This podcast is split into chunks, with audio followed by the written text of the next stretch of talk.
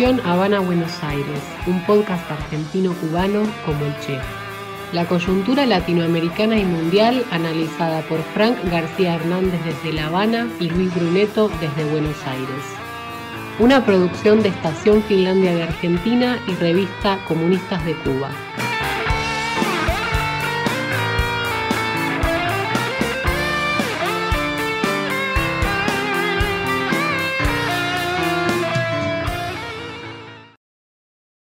Bienvenidos oyentes de Estación Habana Buenos Aires a este episodio 2 de la temporada 2 de nuestro podcast que hacemos Luis Bruneto desde Buenos Aires, Argentina, y Frank García Hernández desde La Habana. ¿Cómo está, Frank? Por acá bastante bien, ya hace calor fuerte. Sí, sí, es que aquí el calor yo creo que irrita hasta los almanaques. Allá ustedes están en primavera. Sí, pero la primavera aquí no existe en realidad. Esto es un largo verano.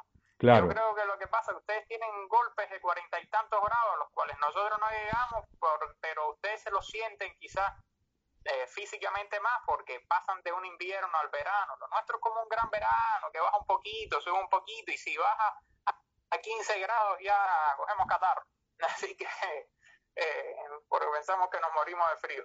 Hombre, ¿de qué hablamos esta vez en el, en el podcast? Por acá, por Cuba, eh, la burocracia lanzó unas condenas desproporcionadas a un grupo de manifestantes desconocidos que cayeron el 11 de julio porque a todos los personajes los liberó y, y, hubo un grupo a los cuales les mandaron unas condenas bien grandes, pero yo creo que junto a eso me parece que es también súper importante lo que está pasando ahora con lo del FMI y tú has estado bien pegado ahí en, en la costura, como diríamos acá. Hacemos eso, ¿querés que arranque con Argentina entonces? Sí, métele con Argentina. Bueno, muy bien. ¿Cómo está la cosa por allá? Mirá, acá la cosa está muy complicada.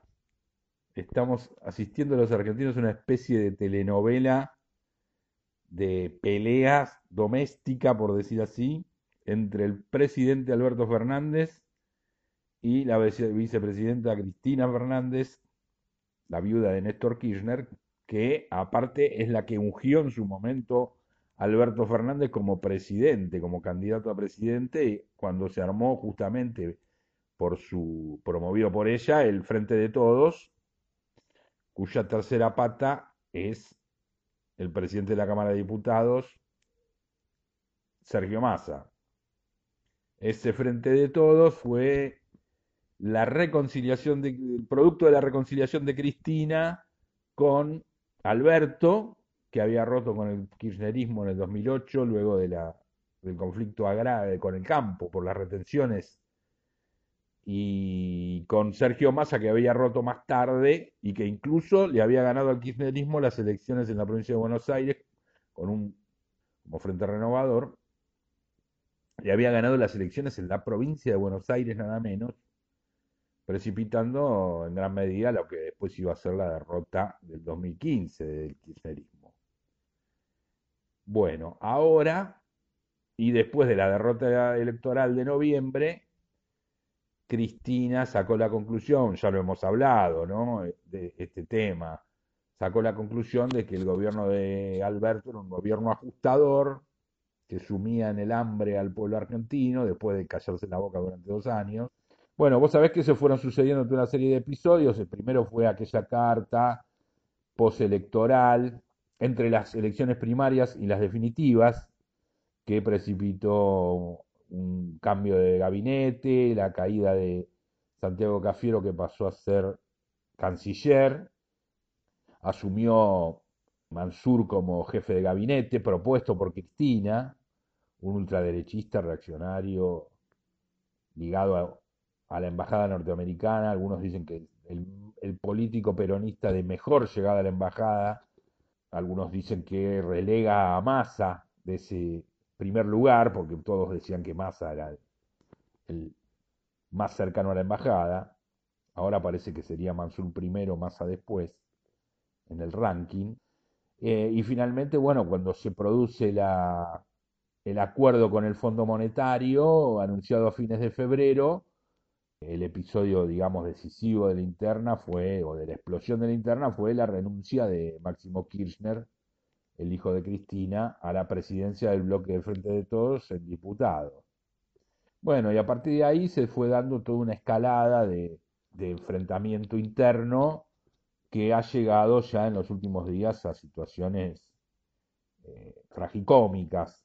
Este 2 de abril se cumplieron 50 años de la Guerra de Malvinas, de la del intento de recuperación de las Malvinas, más allá de que haya sido protagonizado por la dictadura, bueno, es un sentimiento nacional de los argentinos, ¿no? La lucha por la expulsión del usurpador inglés de, de las Malvinas. Ese día, Cristina asistió a un acto en la Cámara de Diputados con Sergio Massa. Y Alberto hizo un acto, el acto oficial, digamos, de la presidencia de la Nación, por otro lado. El, justo el 2 de abril es el cumpleaños de Alberto, además. Cristina en el discurso dice, esto para que los periodistas no salgan a decir qué mala que es la vicepresidenta, que no le regaló nada a Alberto, dice, yo le regalé el diario de una temporada en quinto piso, que es una crónica que escribió, a lo mejor lo conocés vos que sos sociólogo, a un sociólogo muy importante argentino, Juan Carlos Torre, que, bueno, Torre, eh, yo por ejemplo, eh, cuando investigué el Rodrigazo, etcétera, una de las pocas cosas que había de bibliografía que existían en, ese, en el momento en que yo hice la investigación era un librito de Torre que se llamaba Los sindicatos en el gobierno. Bueno, ese es Torre. Y Torre fue funcionario de Alfonsín. El quinto piso es el quinto piso del Ministerio de Economía, donde está el despacho del ministro de Economía. Y Torre era funcionario de Alfonsín. Cuenta en ese diario las peripecias de los planes Primavera y Plan Austral de Juan Vital Zurruil y cómo el Fondo Monetario terminó provocando, precipitando la liquidación de esos planes y la crisis económica que llevó a la hiperinflación y a la, al adelantamiento de las elecciones y la salida de Alfonsín del gobierno precipitadamente. Y entonces Cristina cuando... O sea, que Cristina le está refrescando la mente a Fernández supuestamente con la, el regalito. Exactamente. De alguna manera está anticipando la posibilidad de una crisis completa este, a partir del, de la aplicación del plan del Fondo Monetario.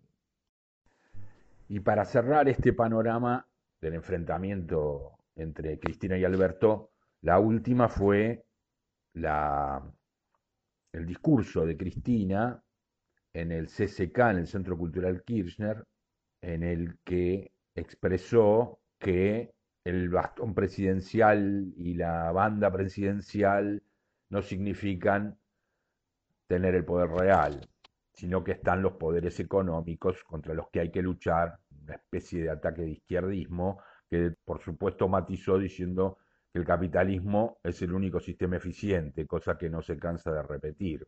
Pero fue una muy clara advertencia, Alberto, que además está mediada por la profundización de la crisis social, jugó un papel decisivo en todo este proceso el acampe piquetero organizado por la Unidad Piquetera, que es una organización que nuclea diversos movimientos piqueteros, hegemonizada por el Polo Obrero, la organización piquetera del Partido Obrero, que se realizó en la última semana de marzo, cambió el panorama político del país porque introdujo claramente la, en la escena la protesta social, la situación desastrosa que vive el país, 40, 50 mil piqueteros que acamparon durante 48 horas en las puertas del Ministerio de Desarrollo Social en la principal avenida de la ciudad de Buenos Aires, que es la avenida 9 de Julio. Imagínate lo que fue, imagínate 40.000 personas que en dos días se turnaron, hubo, ponele que haya habido 20 y 20 o 25 y 15, pero es una cantidad fenomenal y además es una prueba de organización gigantesca, porque esa gente trajo carpas, trajo ollas para cocinitas portátiles para cocinar, eh, alimentos, etcétera, etcétera. Y el dirigente principal del Polo Obrero, que es Eduardo Beliboni, bueno, ha pasado a ser una figura de importancia nacional, con la que polemizan todos, con la que chocan todos, lo ataca Larreta, lo ataca Zabaleta, el ministro de, Desarrollo Social de Alberto, lo, este, le, hace guiños Cristina, que de hecho Juan Grabois fue al campamento y se sacó una foto con Beliboni, porque justamente lo que están viendo, que es algo que ya se había visto en las elecciones con los excelentes resultados que tuvo el FIT en barrios muy populares, en distritos como La Matanza, como Merlo, zonas muy pobres, Guernica, ven es ese desplazamiento porque, por ejemplo, en la campaña electoral lo fundamental no es tanto el voto, sino que esa gente participó de la campaña electoral. En Matanza hubo tres mil, tres mil y pico de fiscales para la elección, algo que ni el, prácticamente ni el peronismo puede hacer y además en este caso gratuito, porque el peronismo paga a los fiscales.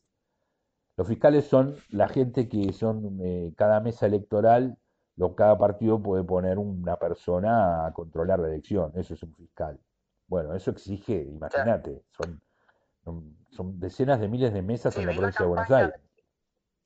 La campaña de ve a fiscalizar. Lo... Claro, eso es. Bueno, entonces esa es la situación. Y no se puede descartar, y Cristina no lo descarta, sus íntimos señalan que, que es un tema, una cuestión que le asusta, una rebelión popular porque la situación es tremenda en los barrios. Y bueno, ella cree que este plan va a fracasar y bueno, evidentemente lo que está, a lo que está jugando es a, no perder totalmente la influencia en las masas porque en, un escenario de rebelión ella va a salir a, a, contener, ahí va, va a intentar contener y va a intentar frenar, digamos. Interesante eso. Yo sí, supe que la campa era grande. Mi novia que vive en San Telmo trabaja en, en Parque Patricios y le costaba mucho trabajo eh, ir de San Telmo a Parque Patricios y de Parque Patricios a San Telmo. Era un, San Telmo y Parque Patricios. Bien, bien grande. San Telmo y Parque Patricios no están tan lejos. Ese es el tema cómo se, el impacto de la campe, si Santelmo y Parque Patricio no están tan lejos y ella se demoraba bastante en poder ir de un lugar a otro, es que el corte fue, fue grande. Está claro que Cristina ve que tiene que contener por izquierda, por eso sale con este tipo de discursos semi-izquierdistas, porque nos dice cosas que los marxistas sabemos hace mucho tiempo, concretamente que el Estado está en manos de la clase de la burguesía, es el Estado burgués. ¿Y tú crees que Alberto tenga que salir? ¿Hay algún escenario en que Alberto no le quede de otra que renunciar?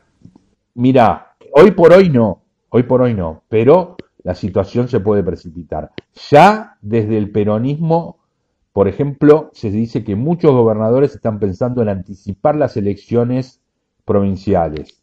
O sea, el año que viene va a haber elecciones nacionales de presidente y también de gobernadores provinciales. ¿Qué quieren hacer? Anticipar, por ahora ya se dice que la propia provincia de Buenos Aires, dominada por Cristina de la Campo, la Axel Kisilov es un funcionario, el gobernador de la provincia de Buenos Aires, que es la provincia más importante del país, un tercio de la población, un tercio más del Producto Bruto, ya se dice que la provincia de Buenos Aires es un plan ya puesto en práctica, la, el adelantamiento de la selección. ¿Eso como para qué? qué? rédito le sacan los gobernadores provinciales a eso? Por ejemplo... La primera cuestión es despegar la elección de la elección nacional, porque entonces no te obliga a tener que apoyar a Alberto. Si vos haces la elección en marzo y Alberto y la elección nacional es en octubre, que bueno, tenés que salir a, a hacer campaña nacional. Entonces es una... Claro, te libra del posible desastre. Provincializar la elección. Por lo menos es una manera de intentar minimizar los daños. ¿Qué escenario provocaría, qué escenario tú crees que sería el que propiciaría la renuncia de Fernández? Fernández está transformándose cada vez más en una figura como de la Rúa en el 2001, cosa que no es solo por su falta de talento, que no sé si tiene falta de talento, a mí me parece también como marxista que la situación te transforma, ¿no? digamos, no tenés respuestas para dar y te vas transformando en un, en un personaje tragicómico. no es que seas tonto, sino Sí, que, sí, sí. eh. por supuesto, si sos eh, Che Guevara, Lenino, y estás dispuesto a patear el tablero y, ro- y resolucionar los problemas, bueno, eso es otra cosa. Pero si vos no, no estás dispuesto a romper con los límites del régimen capitalista, por más, podés ser un genio, pero no vas a tener respuesta para la población. Estamos en esta situación que sería como una especie de, gr- de gran telenovela que veremos cómo se resuelve. Y sí está claro que está interviniendo una, una fracción muy importante del movimiento de masas vía movimiento piquetero en la situación política.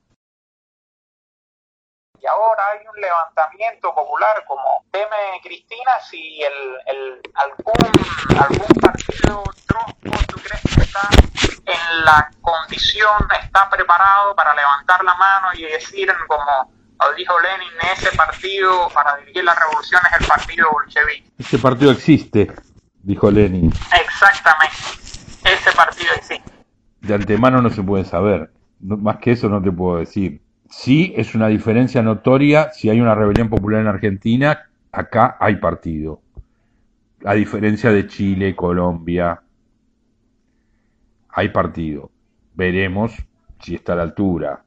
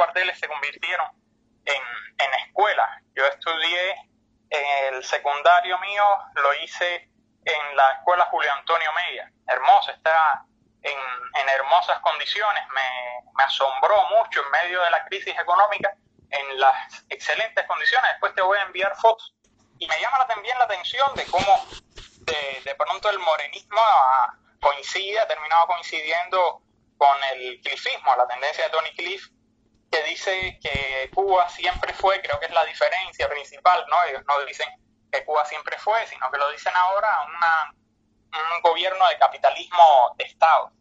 Yo no, no creo, no sé si, si también mi camarada y amigo Alex Calínico, el jefe de la tendencia socialismo internacional, los pifistas digan que Cuba es una dictadura capitalista, no sé hasta qué punto lleguen. Y estoy diciendo de todo esto para porque en medio de la crisis económica, en medio de los recortes económicos, eh, todavía siguen subsistiendo, existiendo grandes conquistas de aquella revolución. Los otros días yo necesité restaurarme un diente y, y no hay, no hay, no te imaginas la necesidad, la crisis de, de, de materiales eh, para la ortodoncia que hay en Cuba. Y sin embargo, acá en el municipio mío, bien periférico, que tiene una visible pobreza, las calles están llenas de pozos, dirían ustedes, baches, eh, digo, decimos aquí en Cuba, pues eh, se me restauró el diente con una atención excelente y sin pagar un, un centavo. Y, y, es lo que quería decir que Cuba, la lucha de clases en Cuba, tú me dices que está compleja ya, pero yo digo que la lucha de clases en Cuba es mucho más compleja que la lucha de clases en Argentina. Ustedes lo tienen bien claro ahí. Esto es el peronismo, estos son los trotskismos, esta es la ultraderecha de Milei y Esper, y este es la, por decirlo así, la, la derecha tradicional de, de Macri y, y, compañía, ¿no? La, la, derecha de los chetos, creo que, que dicen ustedes. Y, pero acá la cosa se complica, porque tenemos un gobierno que se sigue asumiendo en discurso, eh, un discurso socialista, que nominalmente es un partido comunista, que las reformas de apertura al libre mercado las encabeza el mismo Partido Comunista, pero en el pasado Congreso del Partido de abril de 2021, Raúl, que es el quien arranca la, las reformas, eh, llama a parar las mismas reformas. Raúl Castro mandó a parar la, las reformas, ¿se han detenido? No, eh, la, se, al revés, se aprobaron eh, la, las leyes, la ley de la mediana y pequeña empresa, las pymes, pequeña y mediana empresa, micro, pequeña y mediana empresa, y ahora mismo en La Habana, según datos oficiales, hay más pymes que empresas estatales. El, gran timonazo, el gran golpe de timón será cuando ya desaparezca Raúl, que es quien único, Raúl Machado Ventura y Ramiro Valdés, que son los de la vieja guardia que están conteniendo al ala china, al, de, al ala denciaopinista, como digo yo, y, pero que paradójicamente a la misma vez es Raúl quien arranca la, las reformas económicas que nunca aplicó el comandante en jefe Fidel Castro. El gobierno apuesta a la línea china, Doi Moi. Siempre me dicen, bueno, pero es que China es descomunal, no se puede comparar. Yo digo, no, no, no, no estamos hablando de los resultados, ni siquiera los métodos exactos. Yo lo que estoy hablando es de ese famoso eh, socialismo de mercado, como dicen ellos, como dice el Partido Comunista Chino en sus estatutos, como decía uh, Deng Xiaoping, donde el Partido Comunista sigue en, el poder político, el Estado trata de mantener un control una, en, la economía, pero las empresas, más del 50% del Producto Interno Bruto lo genera la- las empresas privadas y entonces hay eh, de facto hay, un capitalismo. Digo, la burocracia cubana en el momento que decida eh, aplicar, eh, que arranca con todo, con la línea chino-vietnamita, eh, se encuentra con un gran problema y es la producción.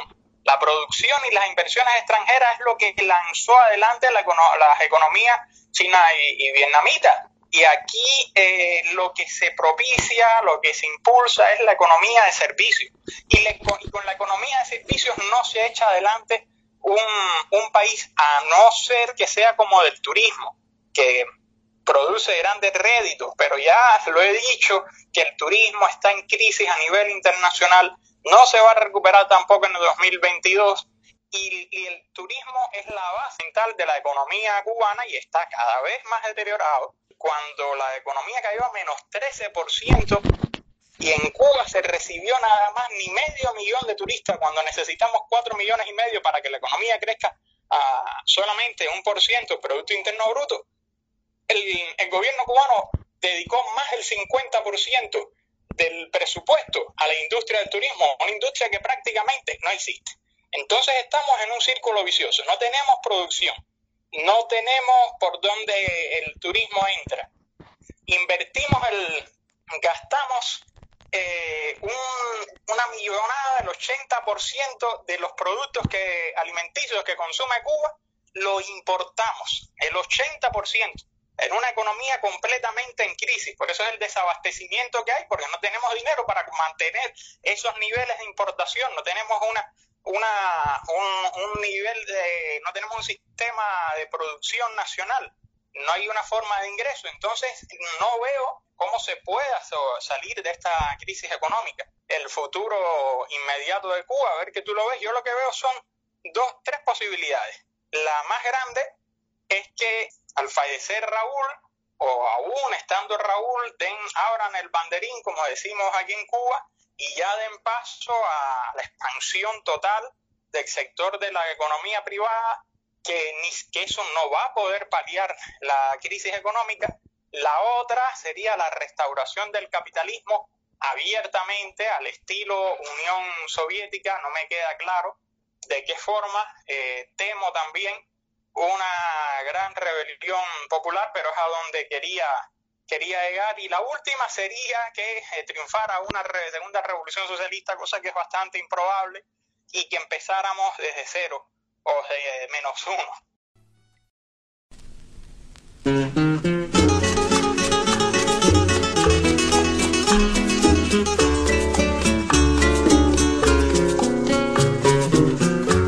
Aprendimos a quererte desde la histórica altura donde el sol de tu bravura puso a la muerte. Aquí se queda la clara, la entrañable transparencia de tu querida presencia, comandante Che Guevara.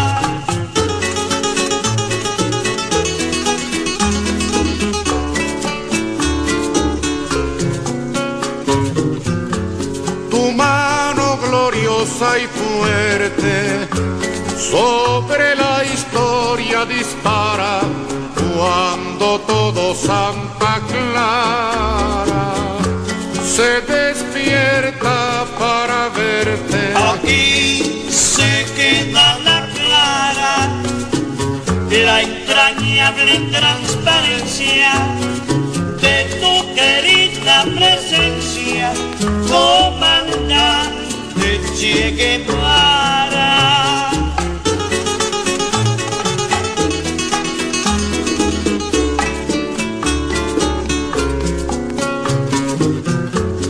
Vienes quemando la brisa con soles de primavera para plantar la bandera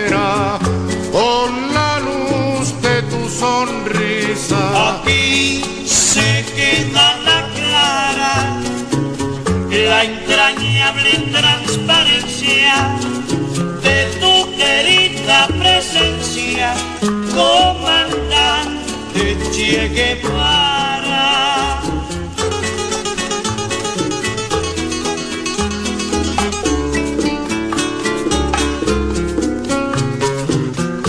Tu amor revolucionario te conduce a nueva empresa donde esperan la firmeza de tu brazo libertario.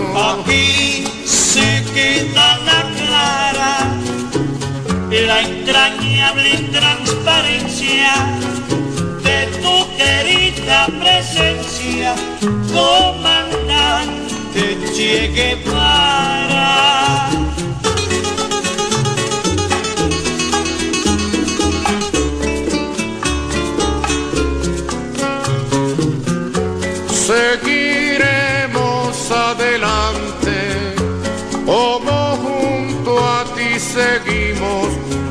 Con Fidel te decimos, hasta siempre comandante. Aquí se queda la clara, la entrañable transparencia de tu querida presencia, comandante Che Guevara.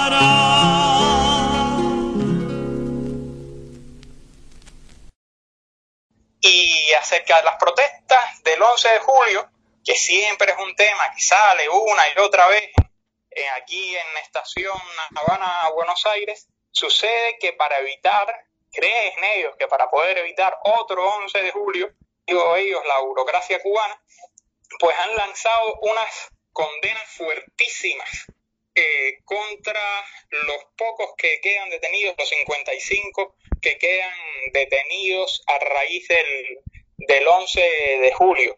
Eh, estos son medidas ejemplarizantes completamente eh, eh, para que se vea hasta qué punto es, son medidas ejemplarizantes a un muchacho que por haber llamado en redes sociales a salir a la calle el 11 de julio, eh, lo han condenado a ocho años de prisión, cuando Junior García, hemos dedicado al menos dos episodios directamente a, a Junior García, cuando Junior García llamó y organizó una manifestación a nivel nacional para la caída de la dictadura, como dicen ellos, del régimen cleptocrático, y a Junior García más bien lo que le facilitaron era la, la salida. Entonces, yo no digo que juzguen a, a Junior García, yo pongo este ejemplo para que veas hasta qué punto estas condenas son discrecionales y ejemplarizantes completamente. Pero son más blandos con los contrarrevolucionarios que contra la gente que salió genuinamente a luchar porque está muerta de hambre. Exactamente, exactamente. Buenísimo la, la puntuación tuya. Son mucho más fuertes con la clase trabajadora que salió a protestar porque tenía hambre. Aquí mismo estoy transmitiendo desde la Mansión Oriental, un hotel que después del triunfo de la revolución fue expropiado y actualmente es lo que decimos en Cuba un, un solar. Cada habitación se convirtió en casa de, de familia y la- las situaciones aquí son precarias. Aquí se ha llegado, yo veía los otros días un artículo, o almuerzo o como. Grandes sectores de la población, que es algo que no quiere ver la burocracia, o almuerzan o comen. Los niños están comiendo porque almue- almuerzan, porque O almuerzan almuerza o en, cena. en las escuelas. Sí, sí, no, no, discúlpame, porque es que eso es lo que, ese es como se dice en Cuba, comer es cenar. Es el término, Ah. o almuerza, no sé. Sí, sí, sí, sí, sí, disculpa, la, la, cuando se dice la comida, estamos hablando de la cena. Te repito, la, los sectores populares más desvalidos, más precarizados, a los niños están almorzando porque van a las escuelas. Las visitas que están haciendo los altos funcionarios del país son completamente de barniz. Yo tengo un gran amigo, fotógrafo, que estuvo con quien compartí la celda y el cubículo después de los, en la comisaría y el centro penitenciario en que estuve detenido a raíz del 11 de julio, él vive en uno de los barrios que, que donde estalló la manifestación, el barrio de los sitios, y Díaz fue a visitarlo a ese barrio y, y lo único que maquillaron, que asfaltaron, que pintaron fue la calle por donde pasó Díaz Canel. Tú pasas por, por vas a visitar a mi amigo Iván Alcaraz se llama, excelente fotógrafo y la calle parece lo que hoy sería Mariupol, lleno de, de las casas derrumbándose, calle, el asfalto lleno de pozos, como dirían ustedes, y a dos cuadras más allá pasó eh, Díaz Canel y él ni se enteró. Eh, son, son cosméticos, son visitas cosméticas, están completamente desconectados de, de lo que está sucediendo. Eh, desgraciadamente, bueno, el, quien tiene mayor accionar es la derecha, Ana, pero sin embargo ahora nació dentro de la Universidad de las Artes un pequeño grupo que pide la liberación de Abel Sky, un estudiante de, la Universidad de las Artes que fue condenado a seis, años solamente por gritarle, ofender al, a los policías en la manifestación. Están usando eh, una, lo que se llama, están acusándolo de, de sedición. Es algo eh, casi que decimonónico, ¿no? Silvio Rodríguez se manifestó contra las condenas, ¿puede ser? Contra el exceso de las condenas. Abiertamente, abiertamente Silvio Rodríguez se manifestó contra las condenas, dijo lo mismo, que son desproporcionadas completamente. Eh, sucedió algo que, eh, qué bueno que me lo recuerdas, la joven Cuba, un medio de la izquierda, la amplia izquierda crítica cubana, donde va desde la socialdemocracia, pasa por comunistas, que está, eh, diríamos que es filotrotskista, uh, llega al nuevo colectivo marxista comunista que se llama Socialistas en Lucha, que está prácticamente afiliado a la tendencia al socialismo internacional, al clifismo, y, y otros colectivos minoritarios de, de la izquierda crítica, bueno, la joven Cuba lanzó un comunicado que a mi criterio eh, era un enfoque muy liberal y, ese comunicado fue firmado por Fernando Pérez, el director de cine, Fernando Pérez, importantísimo, y por un funcionario de la UNIAC, Unión de Escritores de Artistas, de Escritores y Artistas de Cuba, Alex Fleites.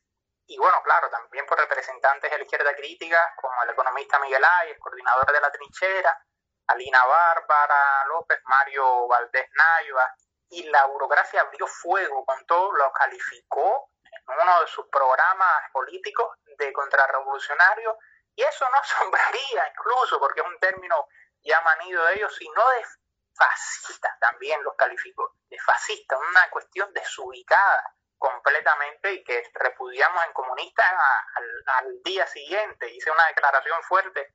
Frente a la crítica de Silvio Rodríguez, ¿qué dijo la burocracia? La burocracia no dijo nada. Hizo un silencio total y paradójicamente, porque lo, una de las cosas más eh, crudas fue que eh, pasó la lista de los firmantes del manifiesto, lo pasó por el televisor detenidamente y entre ellos, claro, estaba Fernando Pérez. Y a Fernando Pérez al día siguiente, paradójicamente, lo condecoraron con el sello del 60 aniversario de la fundación de la UNIAC. Entonces, esto habla también de que hay una, una crisis política eh, fuerte a la interna de la sociedad cubana. La burocracia ha perdido hace rato el monopolio del discurso de izquierdas. Es inevitable que nazcan otros colectivos socialistas será otro ejemplo de la crisis política de del discurso del socialista de la burocracia, al menos de verbos, al menos de, de paroles. ¿no? Y la cuestión es que esta izquierda crítica no sabemos militar. Claro que hay una gran presión por los aparatos de represión, no sabemos hacerlo, no nos atrevemos, no salimos a, a, vender los volantes, nos quedamos en las redes sociales, nos quedamos en las páginas web, porque es muy difícil la lucha allí en Cuba, digo, esa lucha de clases es muy compleja. De socialdemocracia, conciliadores de clase, trotskistas, nosotros, lo cual complica aún más el escenario porque entonces hay un sector de la izquierda crítica que hace alianza con grupos liberales, cuesta mucho trabajo de vislumbrar qué está sucediendo en la burocracia y no es sencillo para nada entender lo que está sucediendo hoy en Cuba y para nada de sencillo para nosotros lo- los militantes de izquierda, los militantes marxistas que estamos presenciando y luchando aquí en medio de esta crisis política que estamos viviendo.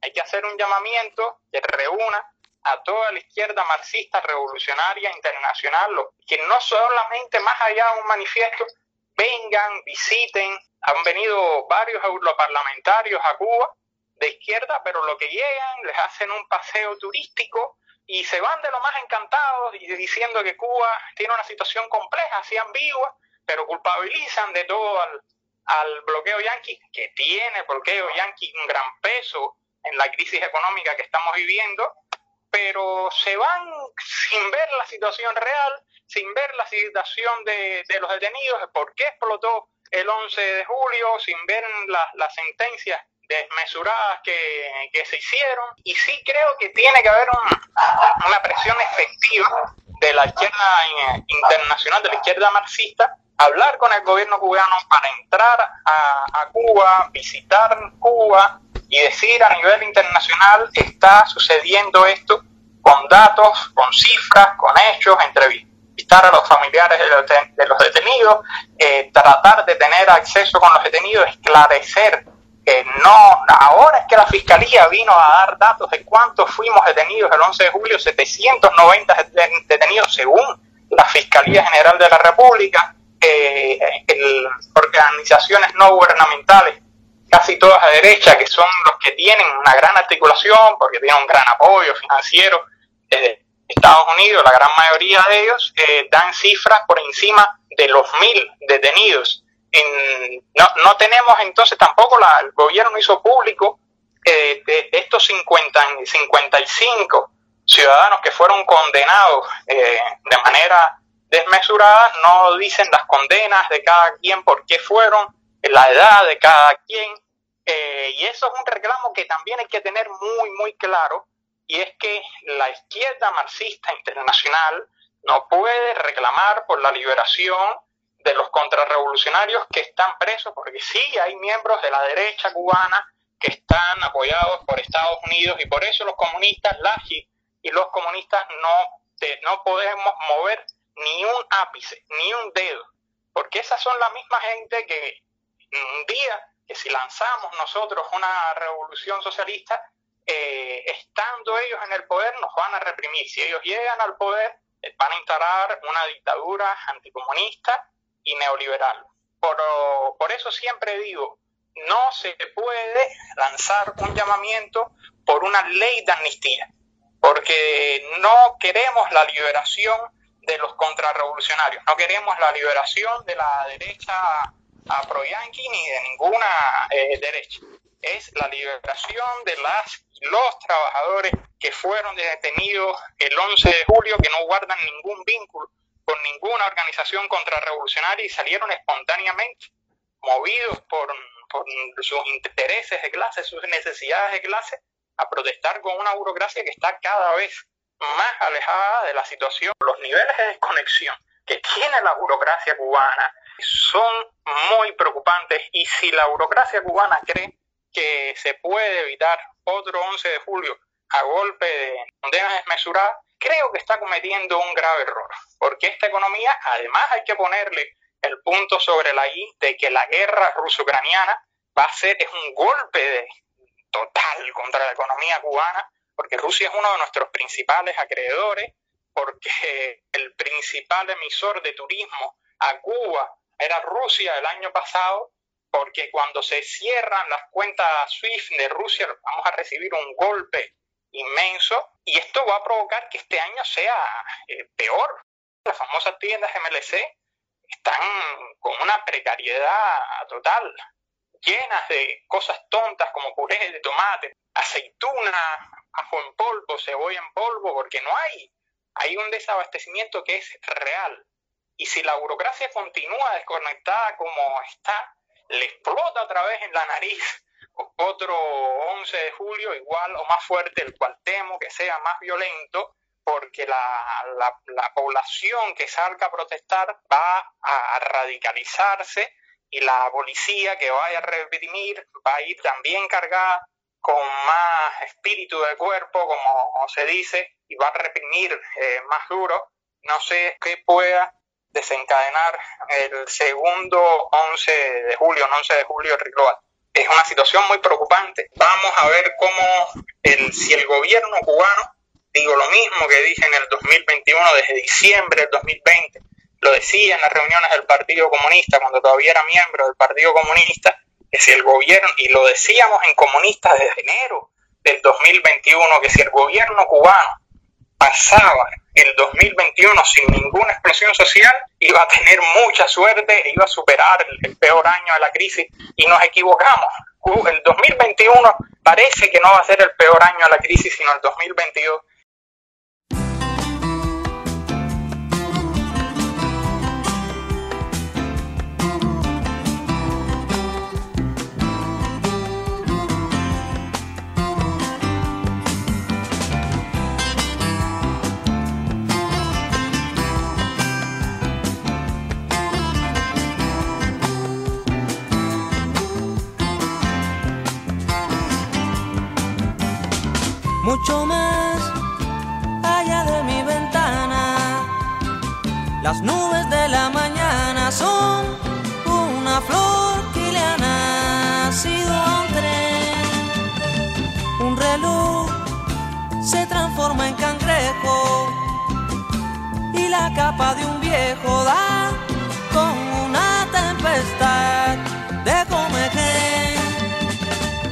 Mucho más Allá de mi ventana algunos jugaban a ser un jardín en espera de abrir.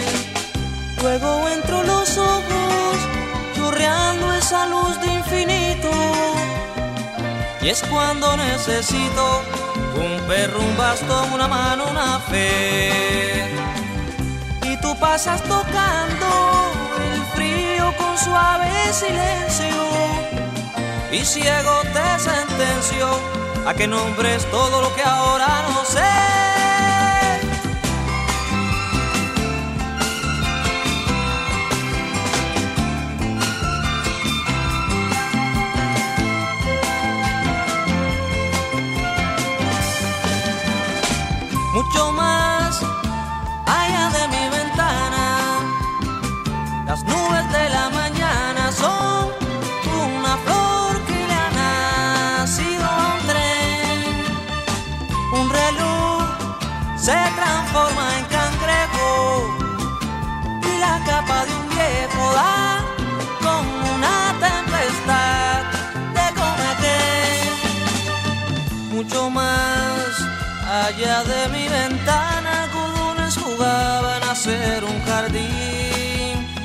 Espera de abrir.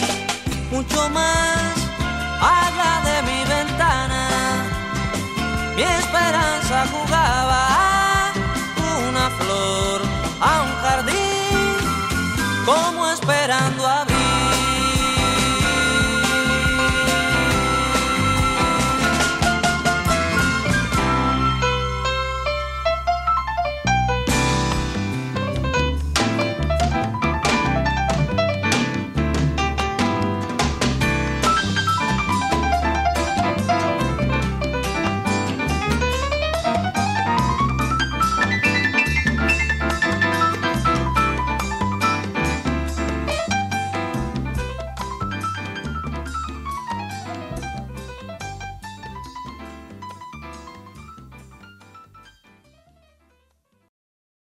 tema de Ucrania uno esperaba un abierto apoyo a Rusia y sin embargo ha sido mucho más prudente el gobierno cubano de lo que normalmente se hubiera esperado. Sí, yo en, mi artículo en Contexto publicado recientemente, la, titulado La invasión de Putin a Ucrania, los misiles rusos caen en La Habana, me centro inicialmente en hablar ese tema que fue una sorpresa. Fíjate que Putin ni siquiera levantó un teléfono para informar a La Habana de que habían iniciado la, invasión y, y, preguntar si iban a apoyar o no. No, el día en que empieza, 24 de febrero en el hemisferio occidental, 23 en Rusia, cuando empieza la invasión putinista, neozarista a, a Ucrania, el presidente de la Cámara Baja rusa, la Federación Rusa, no estaba en Moscú, no estaba en ningún lugar de Rusia, estaba en La Habana.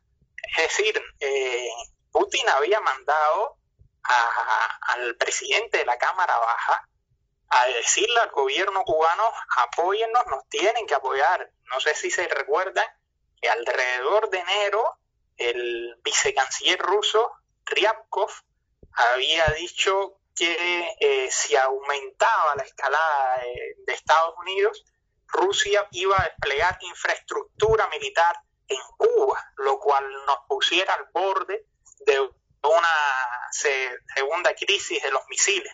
Eh, y el gobierno cubano no dijo nada cuando inicia la invasión putinista a, Ucrania el 24 de febrero, según el calendario nuestro aquí, el uso horario de La Habana.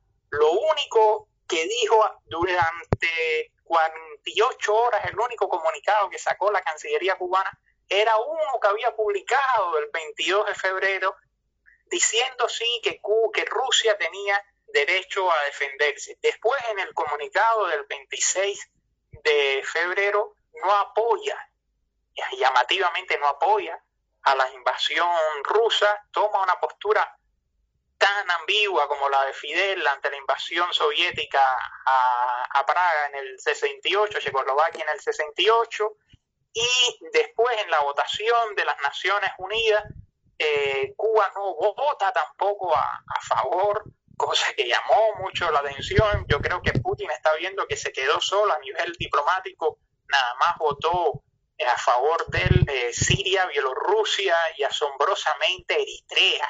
Y después las declaraciones que ha tenido la, Cancillería cubana, de cierta manera sí condena la invasión rusa, dice condenamos el uso de, de la violencia de cualquier Estado para dirimir una situación y evidentemente están condenando, están rechazando la invasión de Putin o al menos están tomando distancia de Putin. Y bueno, ¿esto porque A La Habana, al gobierno de Díaz le queda bien claro que Rusia va a desaparecer durante unos cuantos años como sostén de Cuba y le queda bien claro al gobierno cubano también que si alzaba la voz en favor de la invasión putinista sencilla y llanamente, la Unión Europea iba a aplicar unas fuertes sanciones y ahí yo no sé qué hubiera pasado porque dependemos más que de Rusia de las empresas, de las transnacionales de la Unión Europea que están acá, la industria del turismo. Entonces, sanciones fuertes de la Unión Europea sin el apoyo de Rusia,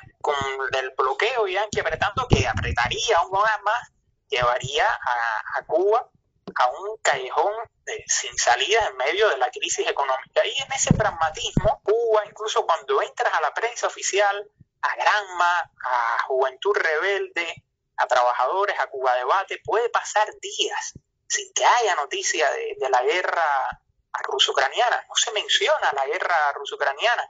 Ves el, noticiero de televisión que se transmite a las 8 de la noche y muchas veces se pasa sin hablar de la guerra eh, ruso-ucraniana, como tratando de no tomar parte ante la situación crítica de estancamiento, evidentemente, que está sucediendo con un Zelensky ultraderechista que dijo y lo replicó el Jerusalem Post muy contento que Ucrania no iba a ser la Suiza después de la guerra, sino que iba a ser el Israel, donde iban a estar armados hasta los cines. Asimismo lo dijo, no sé qué dirá esa izquierda que apoya a Ucrania y que no entiende pedir armas para Ucrania es pedir armas para el gobierno de Zelensky, la ultraderecha, suponiendo que la clase trabajadora ahora que Zelensky, el gobierno ultraderecha, ha repartido armas, que la clase trabajadora se organizase y la ucraniana y la clase trabajadora hiciera una comuna o un soviet en Kiev, no iba a dudar el gobierno ucraniano con la OTAN en reprimir y destrozar esa comuna, ese soviet en Kiev, y como también sucedió en, Francia de 1871, como mismo salió Francia con el imperio prusiano, como mismo se iba a aliar Zelensky con Putin para destrozar esa comuna. Entonces eso es algo que debe tener bien claro todo marxista, toda marxista hoy a nivel mundial, que no existen milicias revolucionarias ucranianas, que Rusia no intervino para defender a la etnia minoritaria rusa en el este de Ucrania, sino que intervino para evitar que la OTAN pusiera sus misiles ahí.